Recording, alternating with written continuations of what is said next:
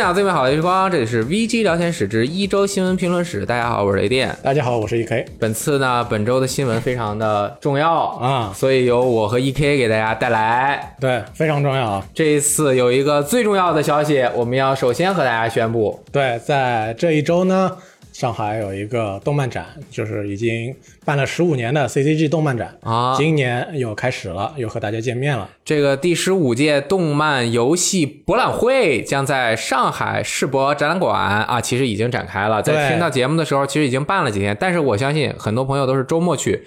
那周末有什么特殊的呢？也就是在六号和七号两天，那个有一个特别的展馆会在这两天才展开。是什么呢？就是这个 CCG Max 专门的这个独立游戏区以及悟饭区。那上面的独立游戏区也是我们的这个好朋友独立之光啊，他们联系制作的，然后那个邀请了很多国内的这个优秀的独立游戏在现场进行展出，其中不乏我们有很多朋友很期待的，像《边境计划》。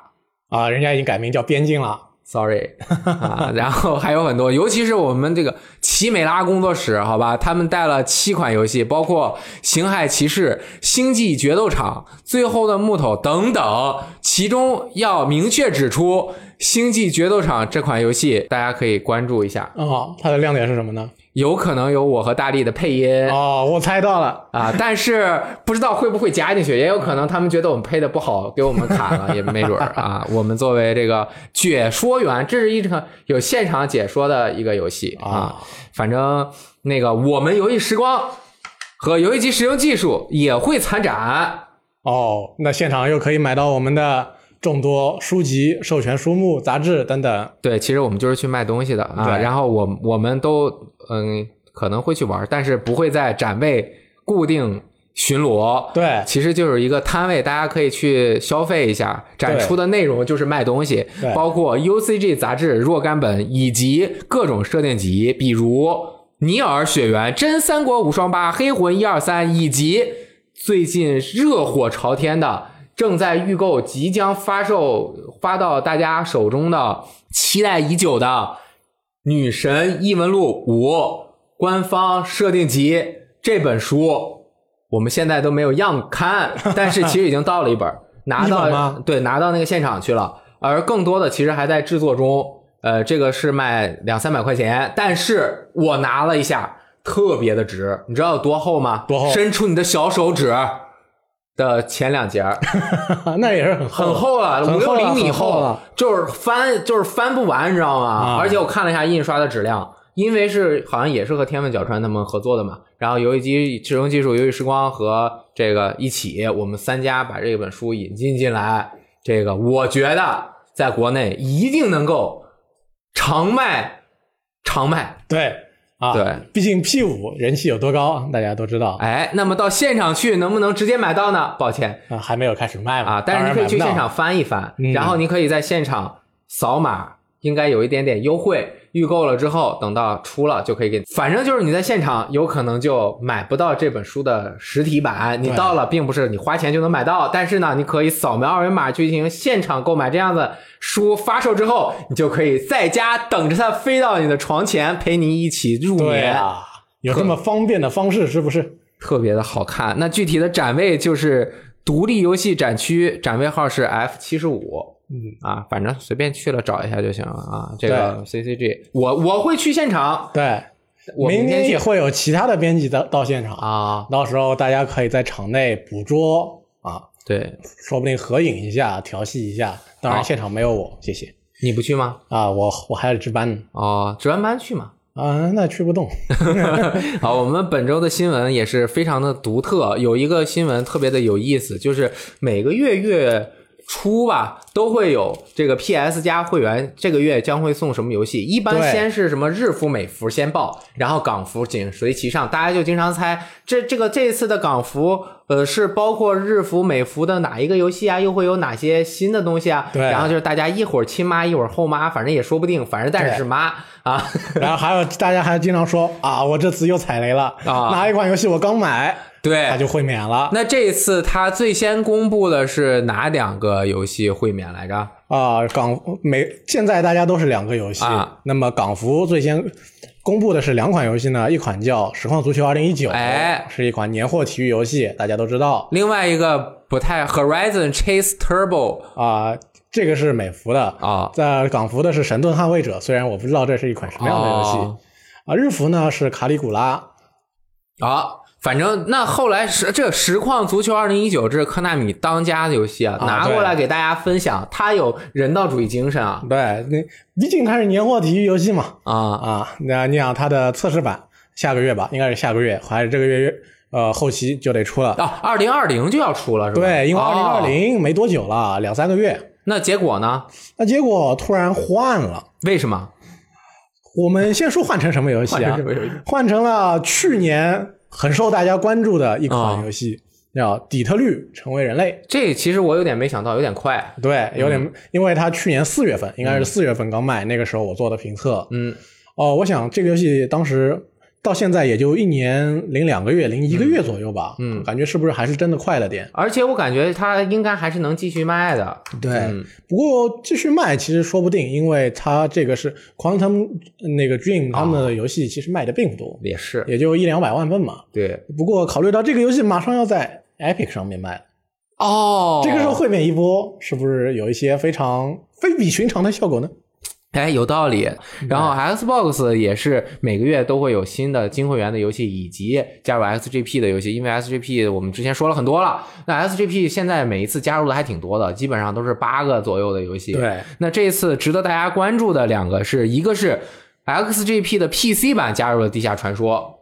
地下传说，对啊 Undertale，这个还有《丧尸围城四》，应该是所有的都可以玩儿。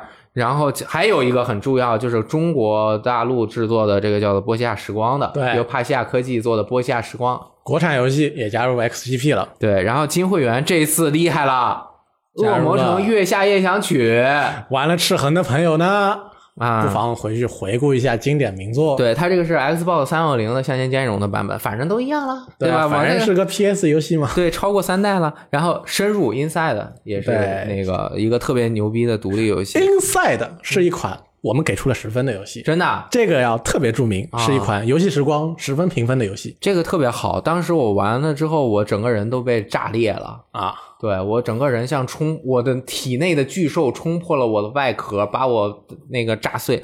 然后那个下面很重要啊，索尼、微软都说了，Switch 也来了。这个国行有一个最新的进展，根据上海新闻出版局官网站公开信息显示，《超级马里奥奥德赛》《塞尔达传说：旷野之息》《马里奥卡丁车八豪华版》《新超级马里奥兄弟 U 豪华版》四款游戏已获得了。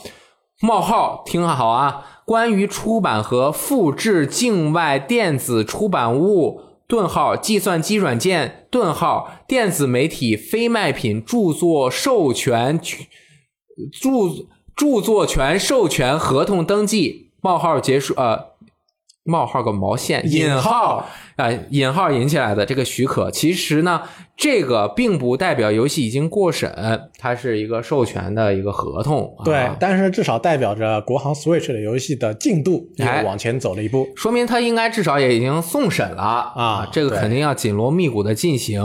呃，可以看到都是第一方的，因为在最近我玩了新超级马没有新超级马里奥创作家二之后，还挺想买一个超级马里奥 U 豪华版玩一下的。然后根据最近网站的这个招聘信息，我们也得到了一些重要的消息，就是腾讯因为是腾讯和任天堂合作在大陆发行 NS 嘛，然后新增了叫做任天堂合作部的部门，隶属腾讯互娱事业群，总部位于深圳。目前该部门正在招聘两个岗位，分别是商业分析经理和 Web 前端开发工程师。Web 前端是什么呢？就是做网页，哎，就是网页的前端，说明它肯定要有这个官网啊等等的。但是呢，很多朋友就在下面发出了评论说：“咦，怎么现在才招人？难道还没有开动吗？”我觉得其实肯定已经开动了，对它需要扩充人，然后增加内容嘛。对，其实大家这个任天堂呃合作部并不可能并不是现在才有的，只不过现在才有新的岗位开始招聘，所以大家可能觉得有点后知后觉。对，然后 Switch 有什么相关的信息呢？我们也会和大家公布。但是最近有一些传闻，传闻就是各种小道消息，就是这个说两句，那个说两句。上上个星期还是上个星期，就有一些呃主播发表了一些也那个他。觉得他知道的信息嘛，其实就是大部分其实不太准确，对啊，大家也不要随意听之信之对啊。我们说的基本上是比较准确的，对 因为我平时也不说。对，因为我们都是等到官宣了以后，我们再来补两句嘛。对对对，嗯，好，那么下面也是和任天堂相关的，就是我以前上学的时候玩的还挺多的一款游戏，这个 GBA 的《牧场物语》，矿石镇的伙伴们将推出这个完全重制版，应该是用全新的画面效果制作了。对呃，十月十七日登陆 Switch 中文同步，预告片展现了经典玩法基础上加了什么结婚对象啊，新新的结婚对象和新的动物。官网介绍中描述本作开始在 NS 推出的《牧场物语》系列作品的第一波是什么意思呢？就是说未来也许会继续出更多的，因为前一阵儿刚刚出了《牧场物语》的机器猫哆啦 A 梦哆啦 A 梦，那这个作品，我个人当时我觉得特别牛逼。然后，而且它是那种二 D 的，我就喜欢每天早上种萝卜呀，种那个什么丝瓜之类的，可以长在藤蔓上，然后去呃那个收获。播种就能收获成果，然后上学的时候就感觉欣欣向荣，充满了希望，给我这个幼小的心灵以治愈的力量。但是现在呢？我感觉它的整体的玩法结构虽然很经典，但是可能我个人觉得已经有那么一点过时了。对，而且现在市场上牛逼的竞品好像也有不少。嗯，再何况大家一开过了一开始的兴奋之后，注意到某一张图片，突然感觉到了事情似乎有点不大对劲，为什么？因为它的画面效果好像啊？不那么尽如人意。对，我觉得那个哆啦 A 梦那合作的那个版本反而画面效果特别好。对。嗯。不过我觉得个人认为吧，这是一款重制作品，嗯。那么应该主打还是说是卖情怀，嗯。而且这个情怀贯穿的时间还特别长，因为它是从一款 PS 游戏一直到 GBA，又 GBA 再重置来到 Switch，快了那么多年。那么这次情怀可以作为探路以及重新的在呃对这个技术的一次探索的一个过程。嗯如果探下来说，大家啊、反响良好，嗯，开发的情况也良好，那么这个第一弹就会变成第二弹、第三弹。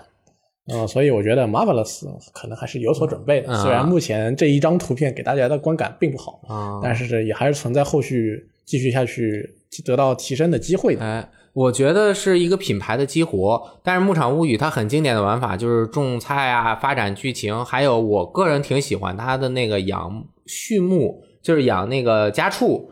什么鸡呀、马呀这些的，去建那个大的谷仓完成任务，其实还挺挺有意思的。下面也是大家非常关注的一个游戏，叫《赛博朋克2077》，它这次出了什么事儿呢？本周又有一波新的《赛博朋克2077》的近况更新。一是赛博呃 CDP 啊，就是 CDP 的 CEO，嗯他表示呢，《赛博朋克2077》的数字版在中国市场的预售情况非常强劲。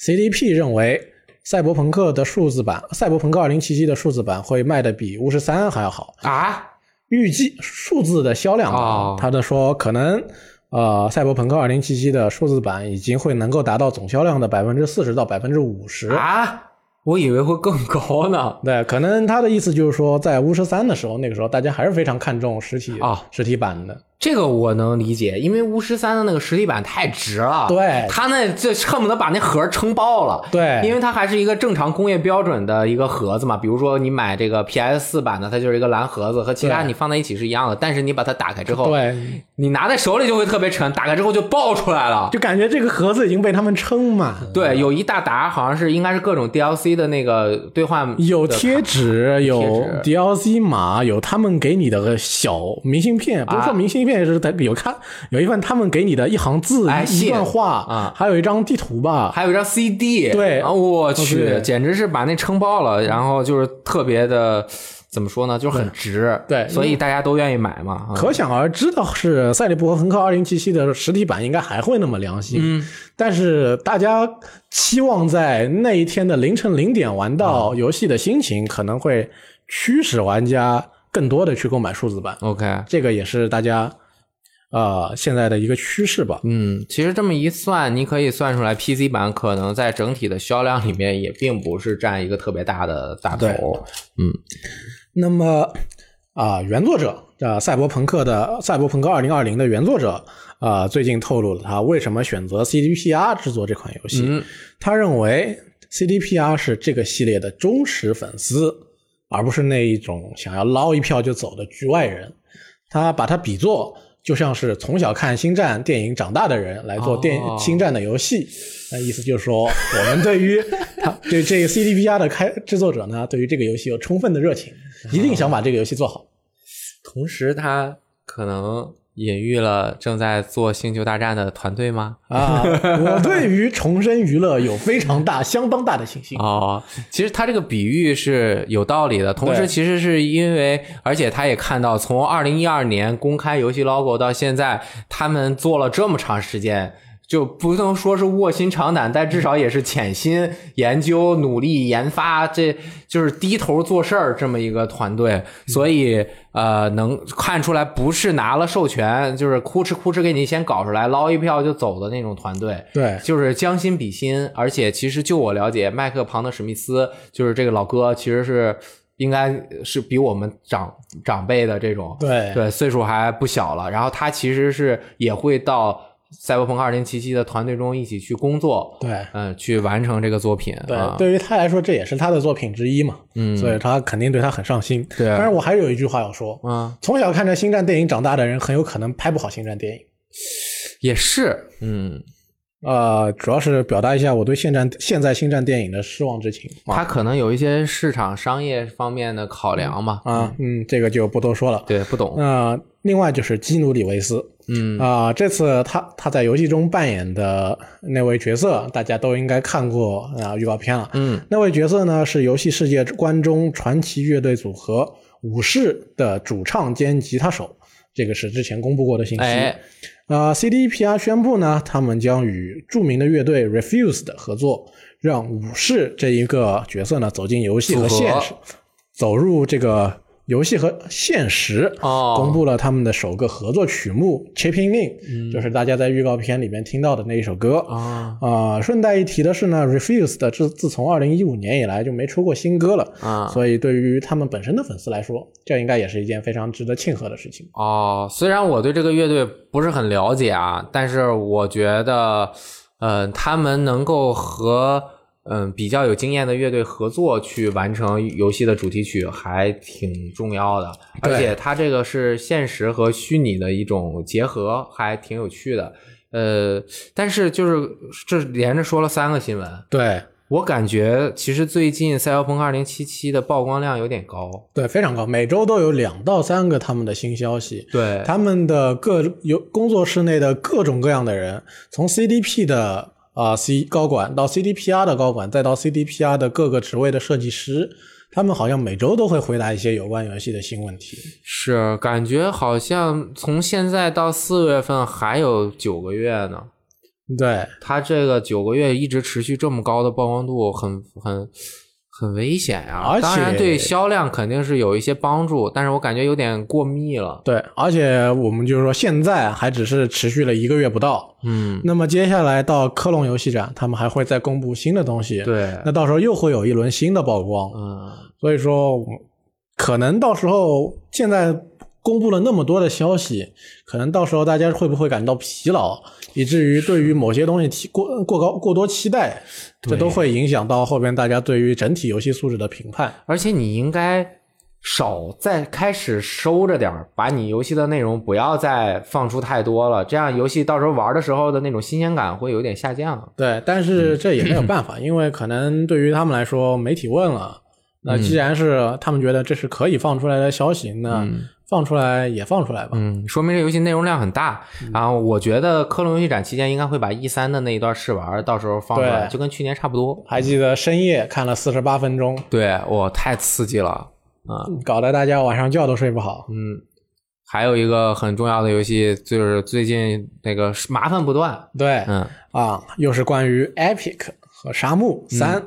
Epic 的 CEO Tim Sweeney 呢，就是最近这几这几个月这半年，大家经常能能在新闻、能在电台里边听到的这个名字啊，他表示呢，导致了沙漠三激活码问题的是 Steam 的政策。哎，他说，就他和他的合作伙伴们所知，呃，阀门的政策规定不能给那些没有首发登录 Steam 的游戏发激活码。嗯，所以，当一款游戏首发在 Epic 独占的时候，他们就不能提供激活码了。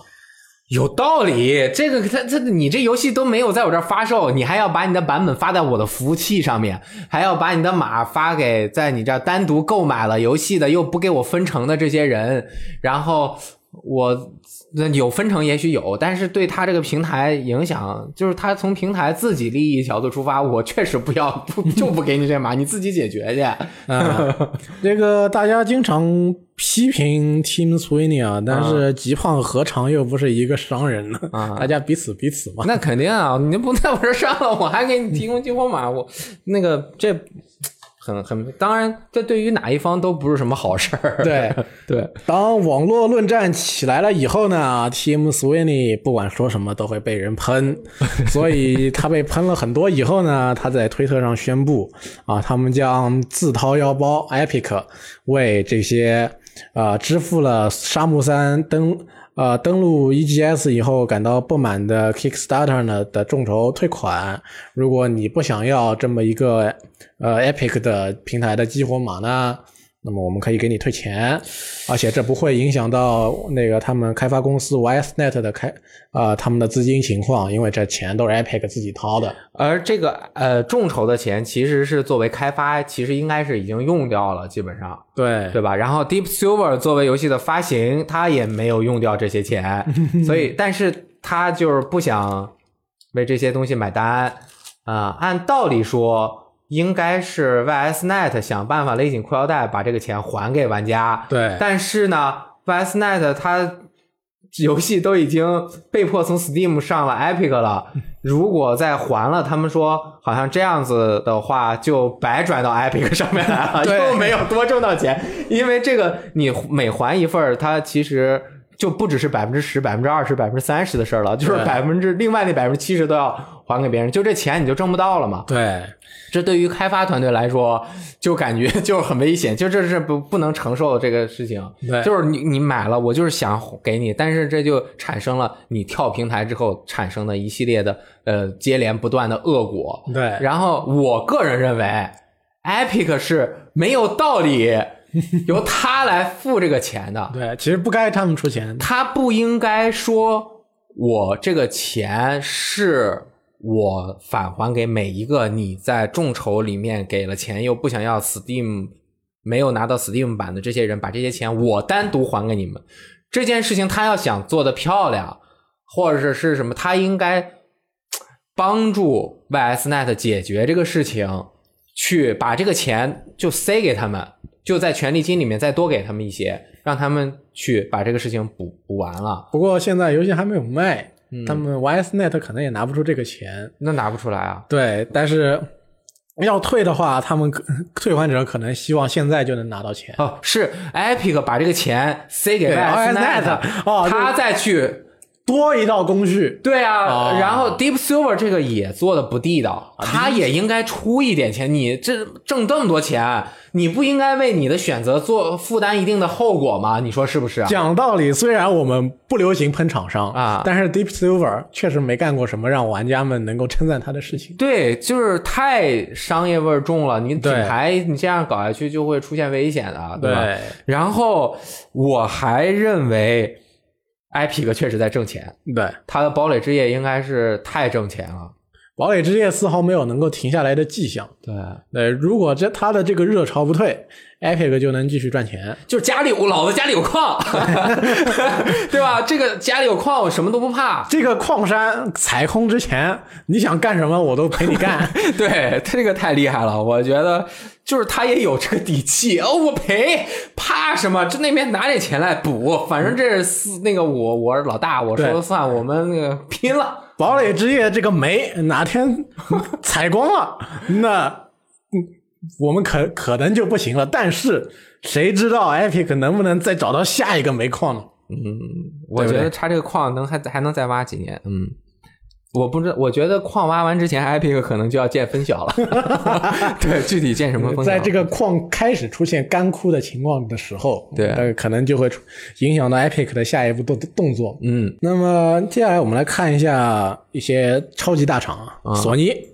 索尼根据一篇《华尔街日报》的报道说，在准备 PS 五的过程当中呢，索尼的战略发生了一些变化。啊，他们将会降低对硬件销量的关注程度，转而将更多的精力放在习惯购买三 A 大作的核心玩家上面。哎，为此呢，索尼正现在集中精力和市面上的大型厂商进行洽谈。在第一方工作室这边呢，索尼也投入了大量的资源，开发更大手笔的独占游戏。嗯，一对应的一些小型开发商的负责人表示，他们被索尼冷落了，尤其是与任天堂相比。一名索尼官员表示，索尼依然欢迎独立游戏，但这不是他们的工作重心。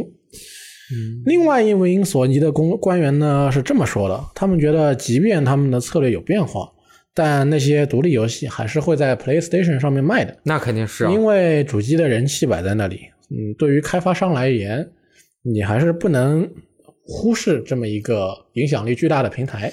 我觉得这个和主机品牌以及主机性能和使用场景的定位，以及它公司的各个职能部门的工作饱和程度有关系。嗯，他可能就这些人，他因为定位在这儿，可能他的精力要确实要花在很多三 A 的游戏上面。对那他在独立游戏上面的这个精力就确实可能会小一点。对，嗯，这个我不认为是短期内能够解决的问题。对，而任天堂 NS 做的好，就我最刚开始的以想法，以为是。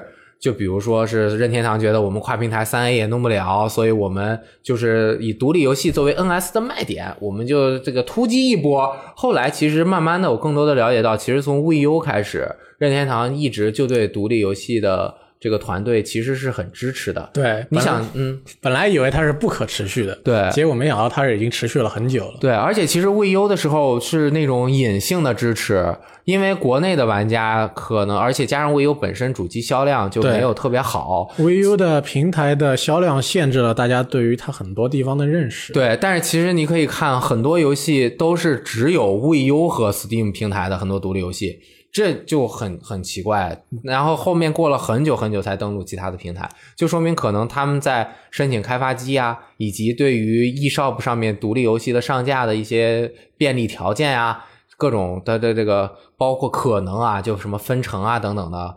可能都对独立游戏是有一定的优优那个优惠的，对而嗯、呃现在其实可以看到，我不认为那么多的独立游戏对于一个平台的游戏库来说是，呃，就是最重要的宝库。因为现在其实我们可以看到，NS 上面的独立游戏已经有点烂了，嗯就泛滥和有一点烂烂，是真的有一点烂了，就是它那个底线太低了。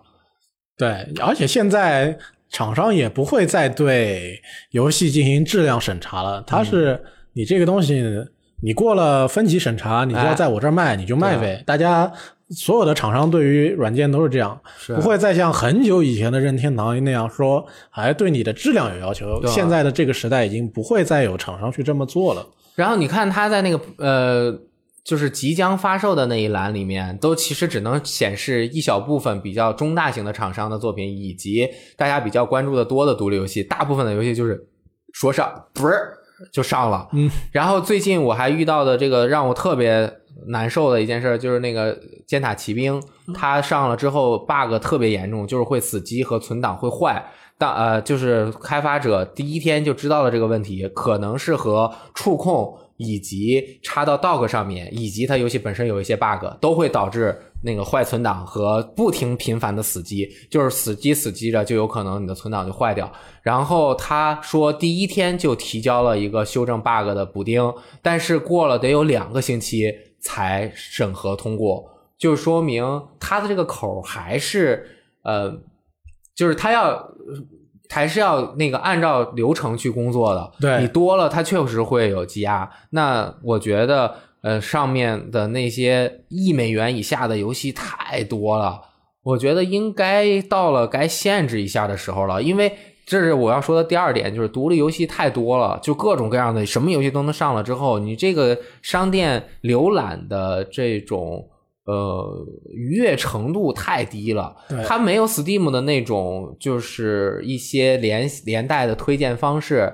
你的好友的一些推荐，它就是按照时间叭叭叭给你一排，或者你顶多用一些简单的筛选条件去看，然后它里面又没有游戏的评价，没有玩家的评玩家的评论，没有评分，然后只能看到游戏的官方介绍以及它的基础信息和一些截图，然后那游戏多的就是根本就看不过来。对于独立游戏，你就是丢到茫茫的大海中，就是很难脱颖而出了。呃，其实说，所以说，Steam 作为一个平台，它经营到现在是有它的成功之处的。它给所有的玩家提供了一个非常好的筛选，嗯，跟推荐系统，嗯。所以说，即使上 Steam 上面的游戏数量肯定比 Switch 上面还要多，多太多了。而且发售的可能说是当月发售的数量也可能比 Switch 多一些，多太多了啊。所以说，在 Steam 上面你能看到比 Switch 更多的粗制滥造的、那是骗钱的、套皮的。呃，以及可可能根本没有实际内容，还要用你的硬件来挖矿的游戏，但是由于 Steam 的这一套推荐系统，可能你根本找不到这些东西，得有人给你截个图，你才能发现这些粗制滥造的呃愚愚蠢的玩意儿躺在某个不知名的角落。对，所以说如果能在商店上面下一下功夫，能让大家能够看到更有质量的东西出现在你的首页，可能会更好的改变大家的啊体验。对，而现在就是一个一美元的游戏。一个马里奥制造二，一个三美元的游戏，一个零点九九美元的游戏。你看那个每次打折日服的游戏数量好像相对来说还少一点，美服的更多。你就打折你就看吧，打折的游戏都数百个，就是随随时随刻都有打折的。然后，但是其实它好像在排序上面是按照浏览的量啊，以及这个游戏的销量，它是有一个这个在打折里面有一个排序的。就但是真的是很很乱很乱。啊，哎，说回来，其实我觉得这个和索尼是否着眼于核心玩家是没有关系的。我觉得索尼并不是因为觉得他卖场这么多游戏，他就完蛋了，他并不是这样考虑的。因为我觉得他必须要做差异化，尤其是他注重主机的这种性能啊，以及更多的影音体验的话，它确实是三 A 游戏更能够体现这样的作品。而三 A 游戏确实投入需要更大的精力才能做好，所以他就把一些重要的精力放在这上面了。当然。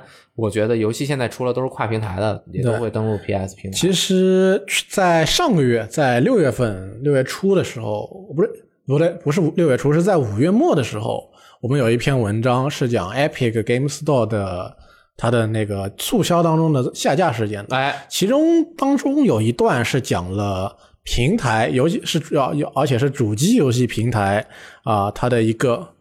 他做各种先期准备，他做硬件，他做那个厂商之间的联系的目的是为了什么？是为了证明自己是在这一个平台，在不在这一个世自己这一个平台是在这一个世代。嗯，对于各大厂商，比比如说像动视，比如说像 E A，比如说像育碧，嗯，对于他们这些公司大厂的最新最好的游戏来说，我的这一个主机平台是最好的展示平台。哎，这个很有用。对，这意思就是说。同样是 G T G T A 六，你在我这个 P S 五上面玩的 G T A 六是更好的 G T A 六。同样是 C O D 哪一年的 C O D，你在我这一个平台上面玩的 C O D 是最好的 C O D。那么独占可能也是某种程度上也是在加强这个印象。嗯，因为索尼自家产产的独占，其实你看它一年也产不了多少，产不出来。对，最更多的三 A 游戏其实都是来自第三方。嗯你要给第三方以信心，我你的这一款游戏在我这个平台上面。表现得更好，你要给用呃玩家以信心。我的这个平台的主机的性能更好，这更易用，所以他们厂商做的三 A 游戏会在我这里表现更好。嗯，那么大家得到了这样的印象，得到了这样的认知之后，那我的主机就能够卖得更好。因为大家都知道，COD 每年都卖出两千多万套，嗯。那么我这一个平台玩 COD 效果更好，嗯。那么大家都会到我的这个平台上面玩 COD，、嗯而且在以往的情况下，可能这个效应是更加明显的，因为我的朋友都跑到这个平台来上面来玩 COD 了，那当时还没有跨平台联机，那我也得跟他们到这个平台去玩 COD。嗯，两条腿都要走，一起走路，独占的和这个第三方的哪里是 best place to play，就是我这个地方是最适合游玩的，就是就是你去看销量。呃，这个都是相辅相成的。你主机销量，你也会一路高歌，你的游玩人数也就会一路高歌。对就跟三六零时代可能 Live 上面的一些对战游戏玩的人数多一点。对而现在呃 PS 四的时代确实是 PS 四上面很多独那个对战的第三方游戏会玩的人多一点。这个呃，你像 COD 的一些销量的数据都可以明显看出来，可能它确实占了更大的一个比重。嗯，他们觉得这个确实也对自己很有帮助，所以就要多在这方面努力。然后国内的一个主机市场，在最近也是有一些分析机构指出了一些未来的可能性，叫做 Nico Partners 公布了二零一九年中国主机游戏市场分析预测报告。他们的模型计算出来，中国主机市场规模在二零二三年将会翻倍，并且随着新主机的发售，正规行货市场规模也将会在同一年超过灰色市场。这个，嗯、他们的数据，嗯，可能也是有自己获得的渠道吧，但是就我觉得翻倍也不是很多。对，他们是可能他们是海外，或者说是有一些海外的分析师，以及他们通过自己的呃线人或者说是调查得到了一些数据，以及他们可能觉得的一种趋势。但是根据我们身处在这个市场内的人的看法来说，好像有点不大可能。对，而而且我觉得你不应该只翻一倍，翻三倍可能是一个比较正常、健康的市场发展。对，这个希望反正多多加油。然后很重要的一点就是在同一年超过灰色市场，这个。嗯，我不知道他们是怎么怎么计算的啊。对希望那个国内的这个游戏能够更多的发售，这个其实和市场本身里面的内容量的多少是有直接的关系的。对，总之我们还是希望国行能够越办越好。对，三大主机厂的国行每一个都能够大卖。是，对，对于我们来说，对于我们整个市场内的人，不管是从业人员还是普通玩家来说，都是希望国行大国行的时代能够越越发展越好。嗯对，大家都能够玩到国行的游戏，国行的游戏机。对，如果国行买了用的很舒服的话，谁不愿意买国行的主机对啊我 Xbox 就都买的国行的。对，还能保修呢。对啊，然后就是你买省心啊，你今天下单，明天那京东给你送到家里来了。对吧你直接去那个大商场。那个专卖店直接拿一台回家，多省事儿啊！谁谁想没事儿非要买水货，对吧？对，每个大商场里面都有一台 Xbox 试玩机摆在那里，啊小孩看到了都去那边玩。你看到这个场场景，你难道不觉得很开心？对啊，这种健康的情况是我们所有人那个都希望得到的啊。然后后面这个是一个非常健康的游戏，对这个 GT 赛车啊，山内一点先生是 GT 赛车系列的掌舵人，也是这个系列的一直以来的这个艰苦卓绝的缔造者。对啊，山内一点先生其实现在岁数也不小了，但是还奋战在整个工作的第一线。同时也奋战在赛车运动的第一线，亲自下场比赛。对，这个山内一点先生是令人敬佩的。他，我见过他本人几次，是那种精瘦的，看着还挺精神的一个，呃，不能说小老头儿，但是是呃中年男子啊，对啊，他都能参加二十四小时耐力赛，但他的身体质量还是能够保证的。对，而且就我个人感觉，他的专注力很强。嗯就是他在讲啊，我听他讲那个 PPT，讲这游戏内容的时候，讲的哒哒哒哒哒哒哒哒哒哒哒哒哒哒，特别精神。然后，反正我觉得他做游戏应该也挺乐在其中的。然后他在最近一次接受采访的时候，发表了一些言论，被一些朋友呃从各方面理解，会得出一些很奇怪，就是或者是说。呃，不是那么好的结论啊，就是说他接受采访时说，就竞速本身和物理方面而言，他认为 GT 赛车 Sport 已经达到了他们前所未有的高度，但另一方面，他们也已经在为 GT 赛车的下一款作品而努力了。然后这个其实是我们网站的一个说辞，但是我觉得，但另一方面的“但”字可以去掉，嗯，就是没有转折，好吧？这两个这有什么转折呢？就是一转折就感觉前面的是在否定，好吧？然后它这个冒号引号，我认为我们要创造的下一款作品将是过去、现在和未来的结合，一款完全体的 GT 赛车。它的括号里面写的 “a complete form of Gran Turismo”，括号结束，然后句号引号结束。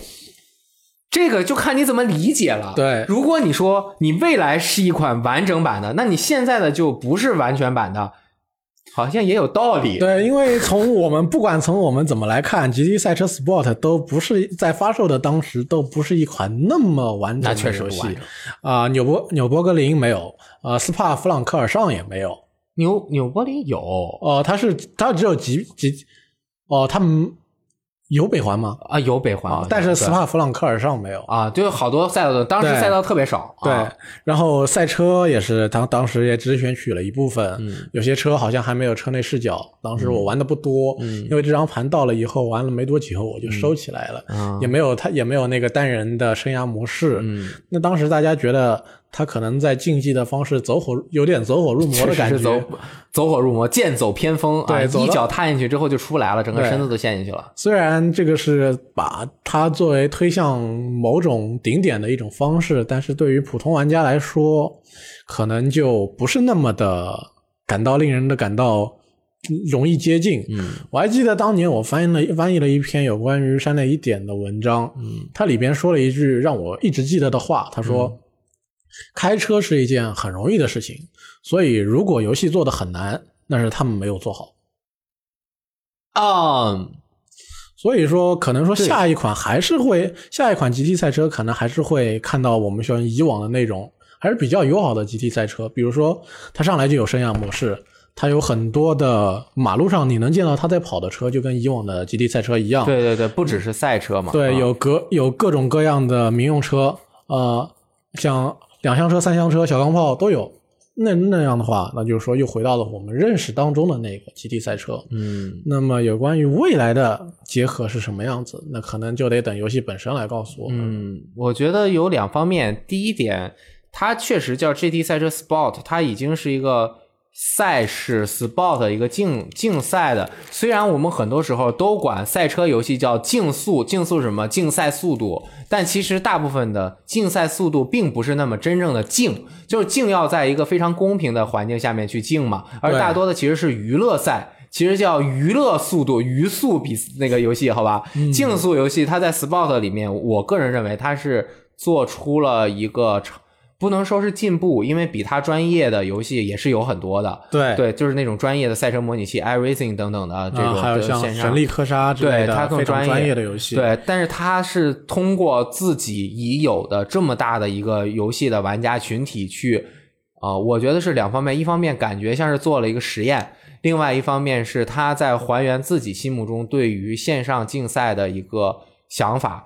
我认为他在这么大的迈了一步之后，是已经把这只脚迈进去了。对但是他迈了之后，就发现自己远离着原本自己扩充了那么多年的这么大的一个庞大的喜欢 GT 赛车的、喜欢这种 lifestyle 生活方式的这种玩家，确实是一下就把他们。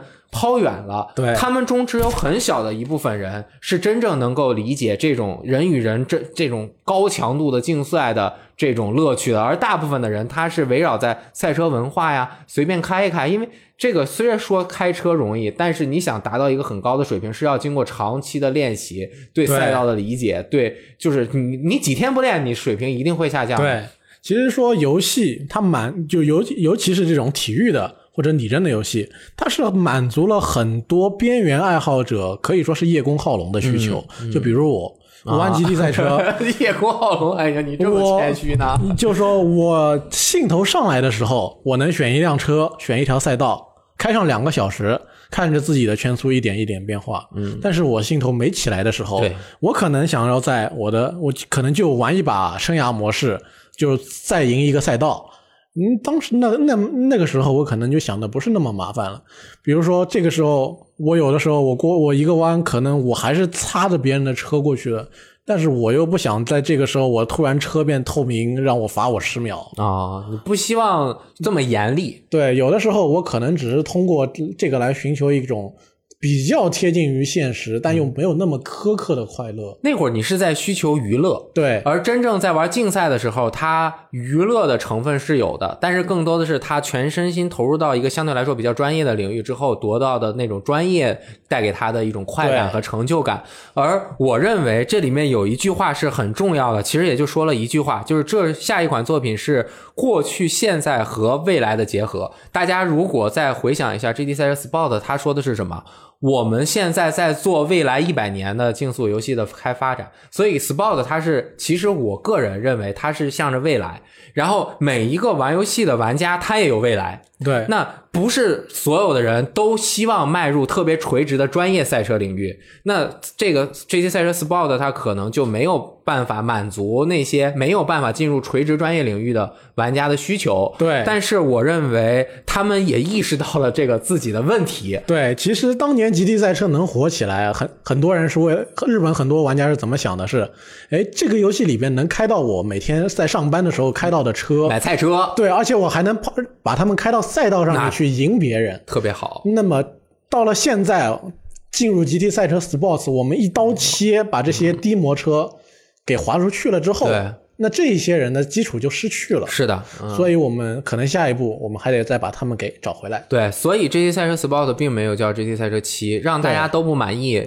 不是都不满意，有一小部分人还是挺满意，我个人也比较满意。对，但是我也没有呃心思去说服大家，让大家，因为大家确实是没有必要满意这样的一款作品对，它确实是做的过于垂直，但是因为它是叫 GT 赛车。而且它承载着索尼 PlayStation 平台第一方最强赛车游戏这样的一个名头，对在它发售之后得到它的批评也是理所应当的。然后他后来认识到自己的错误，然后他也加入了线下模式，加入了各种各样的竞赛。但是因为他核心本身没有照着那个去做，所以他的这一部分也并没有很好玩，因为他没有那么多的买菜车，没有那么多的可以挑战的内容。他的竞赛和考考驾照的玩法全都是为了线上的这种竞速去准备的，就根本你在核心创意的时候没有想做过去、未来、现在，那你就没有办法成为别人所心目中你需要成为的样子。我个人是认为，未来的这个 GT 赛车能否成为这样呢？我觉得还是有机会，我觉得，你觉得什么？我觉得还是有机会你。觉得有机会？对你有什么机会？我觉得哪有机会？他机会在哪里？这这山内一典先生他在做赛车的时候，他这个步子迈的也很大，他那个车建模都是八 K 的。对，那建一辆买菜车也做八 K 的，要一个那个做一个月一辆车，一千辆车，他他怎么能做得出来？过去、现在、未来，他除非他把 GT 赛车五他放进来，他过去、现在、未来，他怎么可能能做出一个过去、现在、未来的赛车游戏？但其实也是跟需求跟现实的一个矛盾。大家大家想要买赛车，但是买赛车的车内饰还得一辆一辆做。而而且他赛车 Sport 他又没卖好，都赔到那个姥姥家去了。对这刚发售没多久就价降价降特多，我七百买的铁盒限定版，对后来就很快就降到三四百，然后数字版也降一二百，对，就不要钱。而且还是官方勇将。啊，怎么办？他，我觉得你再给他十年，他能做出来。但是我觉得他的经费不足以支持他做十年做一个完整的，而且他做完十年之后，那会儿都三十四 K 了，对就不是八三十二 K 了，好吧？对，这就是大家做游戏，这尤其他是他又是监督又是制作人，那既然他不是还身还身披着制作人这么一个职责，那他终呃归根结底，终究他还是要去把妥协这一个因素给找回来的。对，很多人就说外包啊，之前那个精灵宝可梦，现在不是之前，现在哎精灵宝可梦不遇到了这么严重的问题吗？你为什么不做那些？你外包啊，你做不了，你多雇人啊，你你赚那么多钱，你不多雇点人？然后我个人认为，就是山内一点先生，我我觉得他是对这个赛车，对这个赛道是痴迷的，偏执，就是他如如果他的作品中这个东西差之分毫，这个什么远之千里，对吧？反正就是，呃，就是他不能让这个出现问题。他之前的一个采访就说，这个是一个八角形的螺丝钉，这个螺丝钉在这个门的这个角落里面，我必须让它完完全全的呈现出它应该有的样子。对，如果做成四面的，那不行，万一人们看到了，这不严谨。对，因为极地赛车是一个基于现实的游戏，就是说这些车都是在现实中出现过的。山内一点是一个爱车的人，爱车到痴狂的人，所以他才会去亲自去参加二十四小时耐力赛，作为车手。那么这样的他对汽车这样的热爱，体现到游戏制作的过程中去，就会不可避免的变成偏执狂。啊，他会追求细节的一再的完善，嗯，那么时间、精力、经费的消耗，那就是另外一回事情。这种工匠精神和现在的商业模式，有的时候以及时代发展的这个速度，它不匹配。你像呃，五十岚孝司先生做这个那个。雪屋说实在，那个技术确实其实是比 GT 赛车这个的技术含量要不就是在科技方面，对它没有 GT 赛车要求的技术这么高，因为毕竟这个是拟真的，拟真的这个天花板太高了，对吧？对，那他那个都遇到了多么大的挑战，那么那么做了那么多年，这个真的太难了。虽然这个很少啊，说说就是对 GT 赛车 Sport 本身呢，我觉得我也不需要评论太多了。我最近其实还又拿出来玩。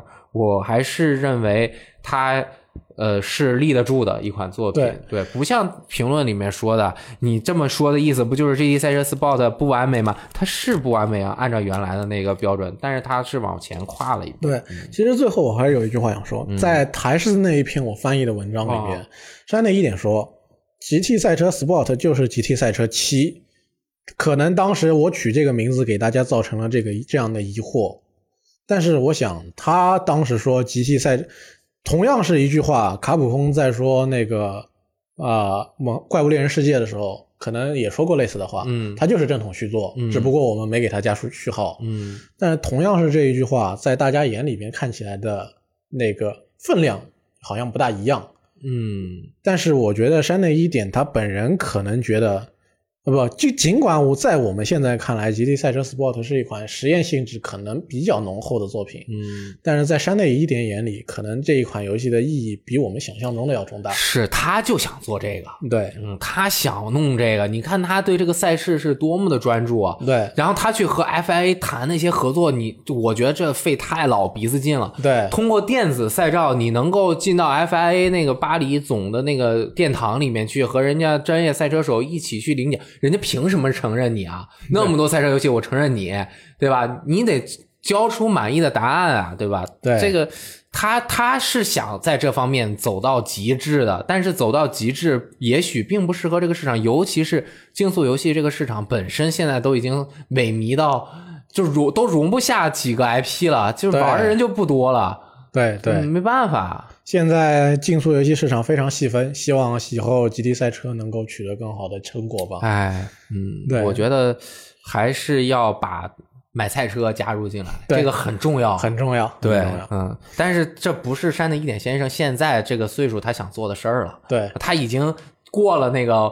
呃，我我做一千辆车，他可能质量数量够了以后，希望精益求精嘛。对，但如果我有什么愿望的话，我倒是希望他能够把音效再做得更好一点啊。赛车，比如因为极地赛车的音效一直是为人诟病嘛。说说碰撞音效，引擎还可以。引擎音效以前是祖传吸尘器，嗯，到了 Sport 改善了一些，嗯，不过感觉我可能希望到以后下一款作品，它的引擎声音号能够再啊富有激情一些。我知道，就是它不像极限竞速那么爽，对，极限竞速它有那种嗖嗖的那种声音，然后加上它精英手柄的那种滋那个马达转的那个声，它是往爽的那方面去做。GT 赛车它，它就 是日本人的那种。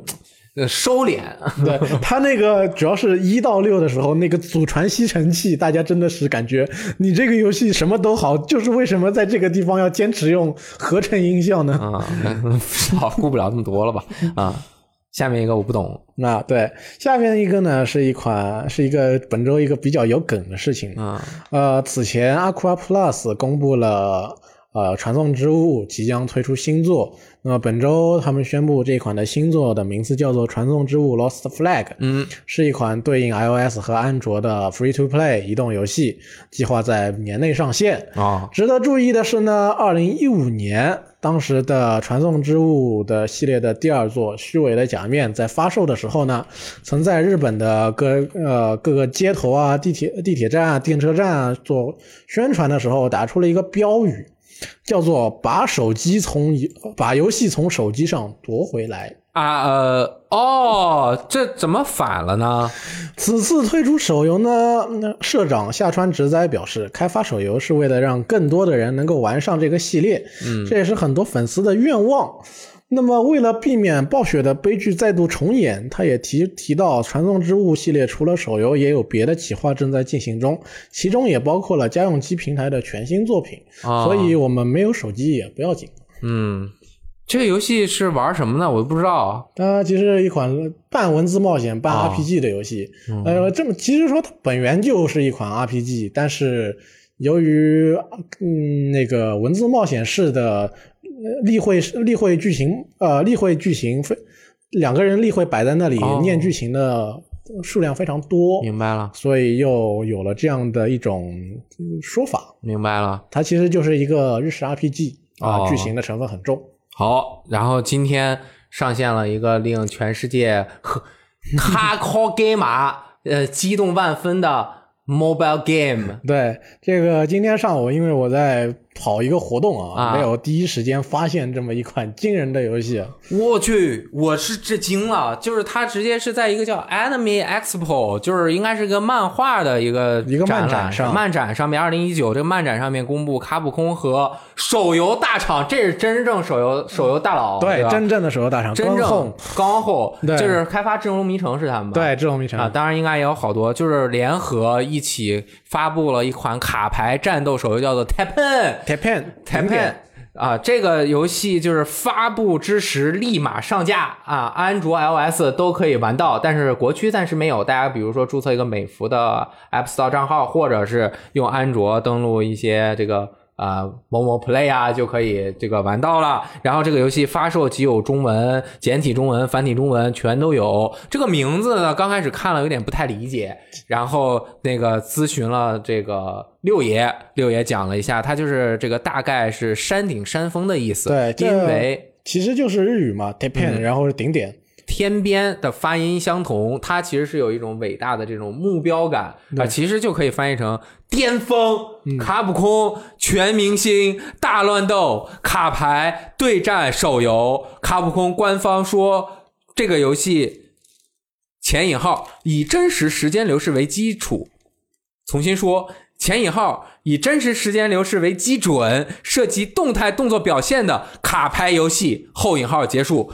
街头霸王、洛克人、鬼泣、怪物猎人、生化危机、恶魔战士等等一系列卡普空经典 IP、经典角色、多种造型、相关技能全数收录，四种颜色、四种稀有度啊、那个生物牌、法术牌、疯狂组卡，玩法非常原创啊，结合了即时战斗以及炉石传说、万智牌等经典卡牌游戏的一些精彩内核，出现的现在成品效果令我非常满意 那么最关键的问题来了，啊！开一包卡多少钱？暂时宝石商城没有开放，我点进去点不开，我不知道 iOS 用户怎么样，我是安卓的。然后它这个你现在登录送三十四包，呃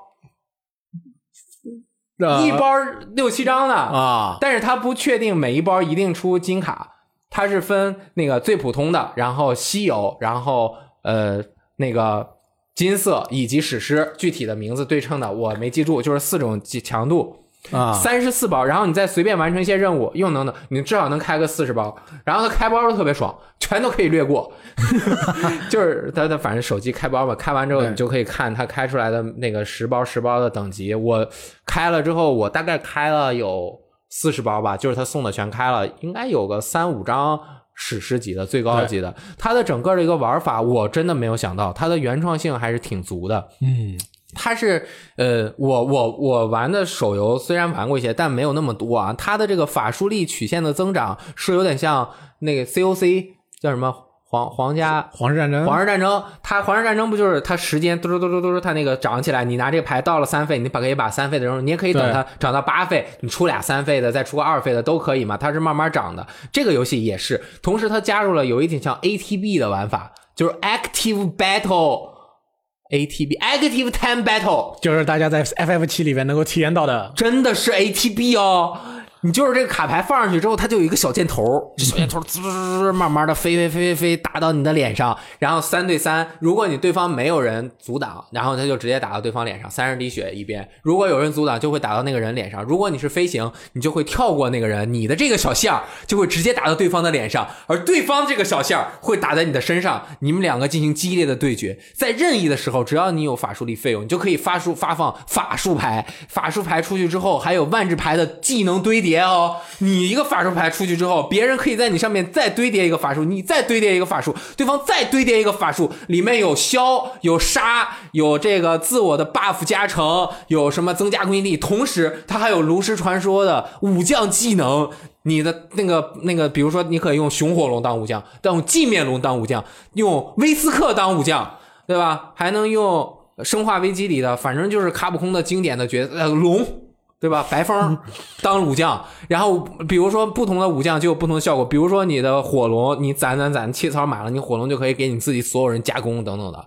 然后那个画面效果，我去，太牛逼了！我第一眼看上去，我说我操，我手机是不是要爆炸了？这画面怎么比 PS 四还好啊？后来仔细一看，它是二 D 的。哦，二 D 呈现出了三 D 效果，我勒个去！你们到我们的网站上看一看那个画面，你觉得它炸不炸？实际游戏画面那个怪物就是这样的，它做的跟三 D 似的，就是它这一个手臂上面的这个贴图吧，它会根据你的这个动的部位，它会呈现出就是三 D 的那种质感。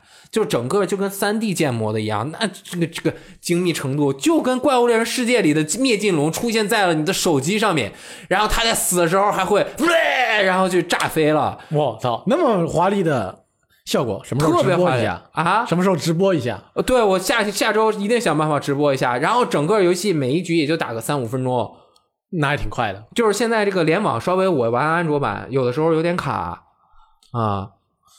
没有想到怎么原创性这么强，虽然它没有什么完全自己原创的，但是把皇室战争、炉石传说、万智牌结合在一起，你怕不怕？我反正很怕。所以说人家才叫真正的手游大厂嘛。他把自己当家 IP 全拿出来了，就是没有一没有保留，你知道吗？就是这个怪物猎人里就是熊火龙、雌火龙、雷狼龙、那个狮套龙、灭尽龙。现在就是没有阎王龙和钢龙等等的，我觉得未来都会加入，特别好。我怎么就没有想到？我真没有想到他能做的这么好。当然，我现在还是万智牌玩的比较多。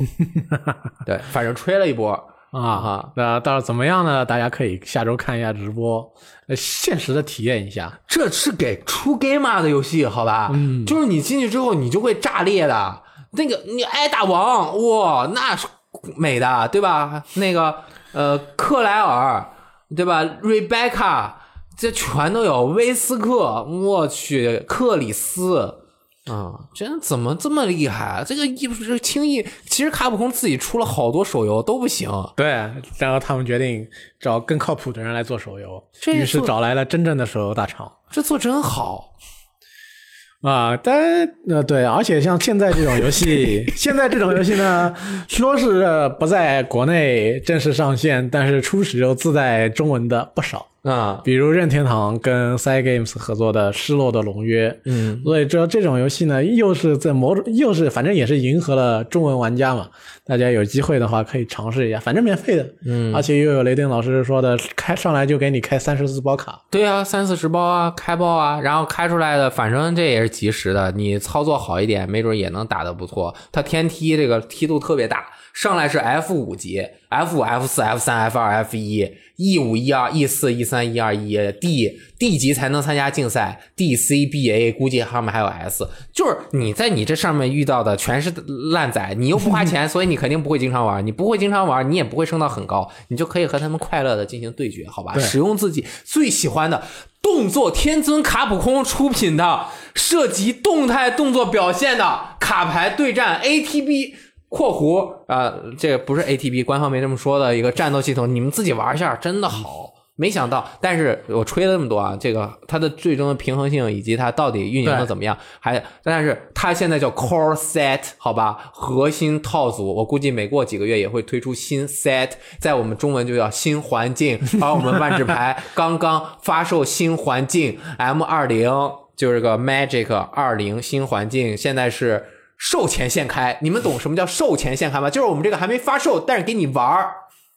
还有这种玩法，对，就是我正式发售，就是我不卖包给你，你不能买我的包，我不卖给你。你要想玩，你就只能玩现开赛，就是给你六包卡，你把六包卡 全撕开，六五六三十九十张牌，然后从中挑一些，然后现场组卡，啊组成一套四十张的牌，然后和互相对决。哎，这行这周末，也就是现在，我在这儿跟大家录电台，所以我没有办法去实体店游玩实体纸牌的万智牌 M 二零售前现开赛，我就很愤怒。但是为了工作牺牲了我的快乐，我也 只能这样了，没办法。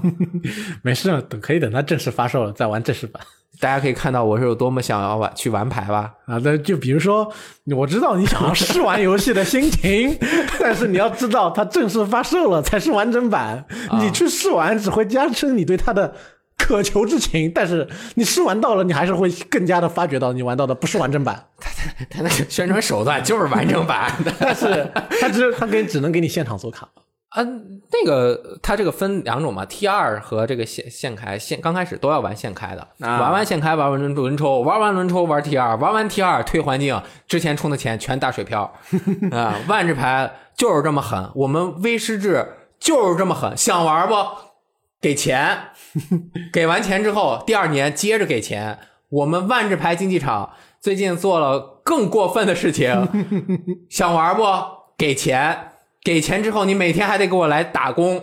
这个事情就是现在闹得很大，就是他的新出的 Battle Pass 的事情，这个我们就今天不说了。对，反正我看了一下，我感觉好像在打牌这件事情上面，一直被大家发的一家厂商，嗯，Konami，哦好像还良心一点。哦，是吗？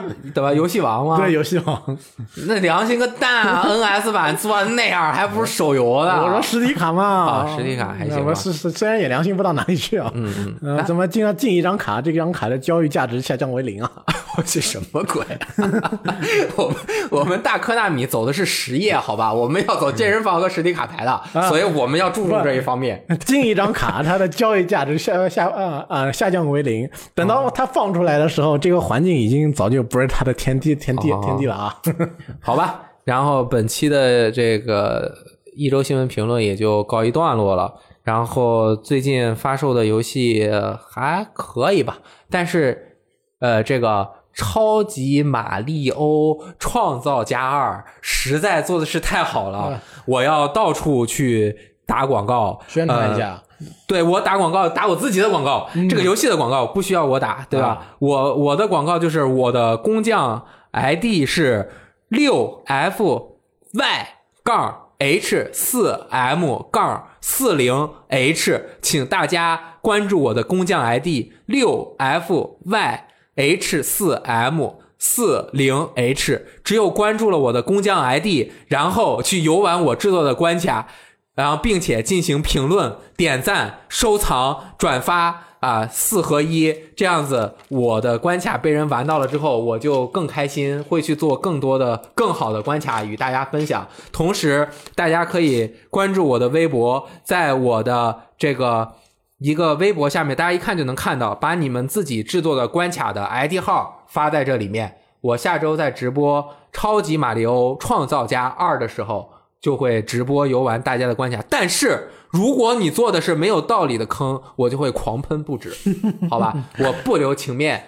就是那种上来之后给我掉一东西给我砸死了，要么就是先玩了十分钟，好不容易到最后了，从天而降一大大石头把我砸死了，就是没道理，没道理的游戏是不合格的。宫崎英高先生说的，所以你们不要做这样的关卡。如果让我看到，我就要公开处刑你。那嗯不许提前体验，好不好？我绝对不提前体验的。一定要拿到现在拿到这个直播间里边线下现玩对，其实现在玩的人蛮多了，我这都有二十多个关卡了，我下个星期玩爆好吧？啊啊！一定要把所有关卡的惊喜留到打开的那一刻，对留留给观众朋友们一起分享。特别开心。也许是你惨死，也许是你爽到。我惨死的可能性比较大，对我水平不是很高。好，那个可以回家玩卡牌游戏了。我们本周的到一段落，大家可以登录游戏时光的 APP 去更好的呃浏览每天的新闻消息啊，像刚后出的卡普空全明星大乱斗动作卡牌手游对战玩法的新作品，